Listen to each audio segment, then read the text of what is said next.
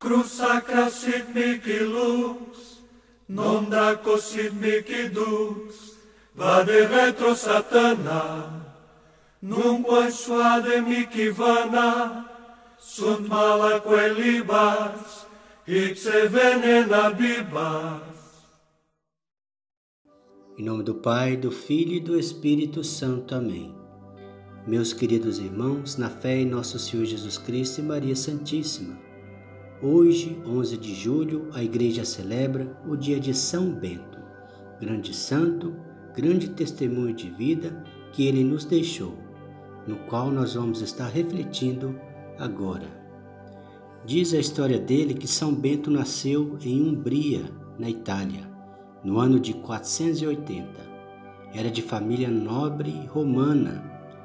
Desde pequeno manifestou um gosto especial pela oração realizou os primeiros estudos na região de Núrcia, próximo à cidade de Spoleto. Depois foi morar em Roma para estudar filosofia. Vida de São Bento. Um eremita chamado Romano encontrou Bento e lhe deu um hábito de monge. Romano ensinou a São Bento tudo sobre a vida de eremita e, levando para uma gruta escondida, Gruta Santa, no Monte de Subiaco. Lá, o jovem Bento aprofundava-se na vida de eremita e Romano o ajudava regularmente com os alimentos. São Bento ficou ali por três anos, só em orações e estudos sem receber visitas. Um dia, porém, um sacerdote da região, fazendo o seu jantar, ouviu uma voz dizendo: Estás fazendo o seu jantar enquanto meu servo Bento morre de fome no deserto. O sacerdote, com muito esforço, partiu para o deserto, encontrou a gruta em que Bento estava escondido e, após uma oração, disse que era o dia da Páscoa do Senhor e serviu-lhe a comida. Tempos depois, o jovem Bento foi descoberto por pastores e assim passou a receber muitas visitas para conselhos e orações. Logo, sua fama começou a crescer e ele passou a ser visitado por mais e mais pessoas, em busca de aconselhamentos e orações. Tentativa de assassinato. Por causa de sua fama de santidade, São Bento foi chamado para ser o abade superior do convento de Ficovaro. Ele aceitou, desejando prestar um serviço porém, não combinou com a vida que os monges viviam, porque não era incondicional como ele achava que deveria ser o seguimento de Cristo. Foi se formando entre os religiosos uma antipatia contra o santo, chegando ao cúmulo de tentarem matá-lo com veneno. Mas, abençoando a taça de vinho envenenada, como fazia com todos os alimentos que comia. Ela se quebrou. Assim, Bento disse em seguida que Deus perdoe a vocês, meus irmãos. Depois disso, abandonou o convento e voltou para o Subiaco. A primeira ordem monástica da história. São Bento fundou em poucos anos doze mosteiros. Antes de Bento, os monges viviam como eremitas, isolados sozinhos. São Bento organizou a vida monástica comunitária e os mosteiros começaram a florescer. Todos eles seguiam a famosa regra de São Bento. As famílias nobres de Roma começaram a mandar seus filhos para estudarem nos mosteiros fundados por São Bento. Santo Plácido e São Mauro estavam entre os educandos de São Bento. A regra de São Bento. A regra de São Bento, Regula Monasterium, é um livro escrito por São Bento com regras para a vida monástica comunitária. É um livro com 73 capítulos curtos A regra prioriza o silêncio, a oração, o trabalho, o recolhimento, a caridade fraterna e a obediência. Assim nascia a famosa Ordem dos Beneditinos, ou Ordem de São Bento, que permanece viva e atuante até hoje, seguindo a mesma regra escrita há mais de 1500 anos. A regra de São Bento foi também adaptada para várias congregações de monges do Ocidente. Milagres de São Bento. No Monte Cassino, Itália, São Bento começou a pregar o Evangelho para o povo. Com a pregação e os inúmeros milagres que fazia, inclusive vários exorcismos, o povo começou a se converter. Assim, o povo de Monte Cassino derrubou o templo de Apolo que fora construído no cume do monte, e com as suas ruínas construíram dois conventos, com as bênçãos de São João Batista e São Martinho. Esta foi a origem do grande mosteiro de Monte Cassino, criado em 529, com a bênção do Papa Félix III. Devoção a São Bento. São Bento morreu no ano de 547, aos 67 anos. Predisse sua morte no mesmo ano da morte de sua irmã Santa Escolástica, fundadora do ramo feminino da Ordem de São Bento.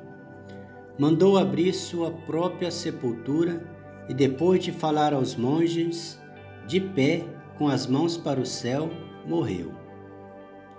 Parte de suas relíquias estão no mosteiro de Monte Cassino, outras na abadia de Fluere, na França.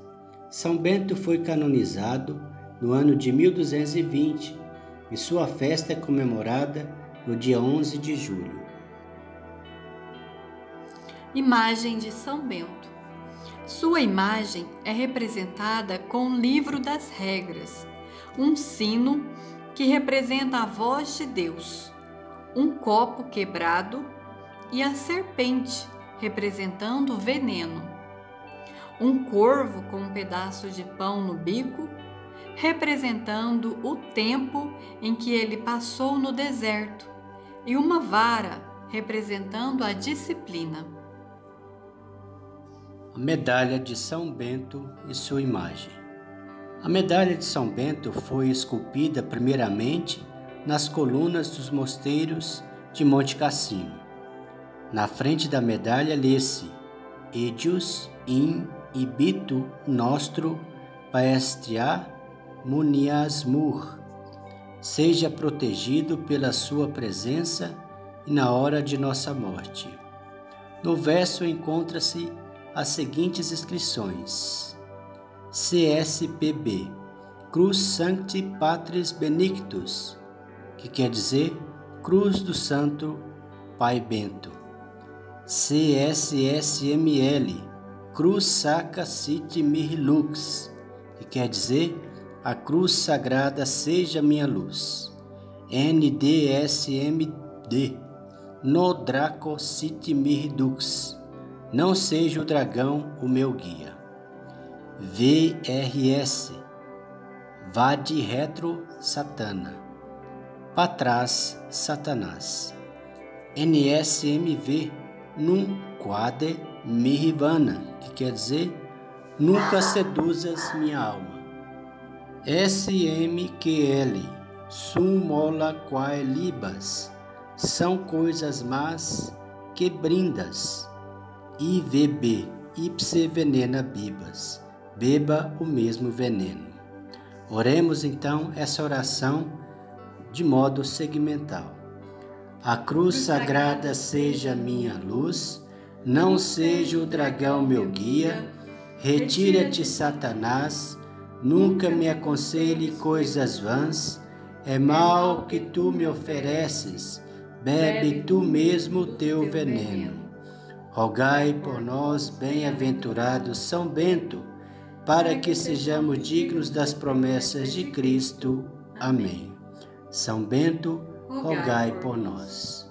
Em nome do Pai, do Filho e do Espírito Santo. Amém.